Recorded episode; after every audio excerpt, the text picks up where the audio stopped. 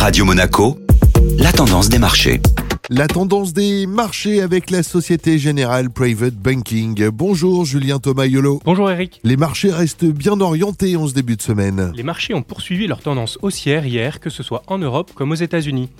La première statistique sur l'emploi américain attendue cette semaine a mis en évidence une baisse du nombre des ouvertures de postes en juillet, au plus bas depuis mars 2021.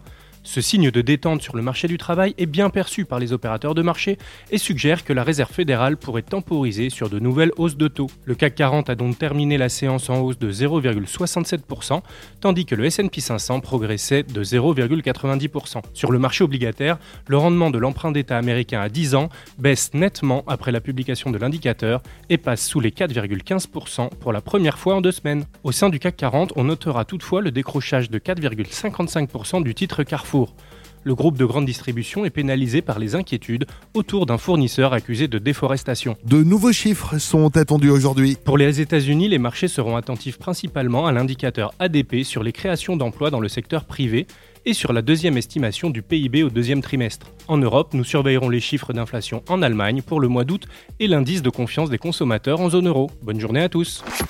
Société Générale Private Banking Monaco vous a présenté la tendance des marchés.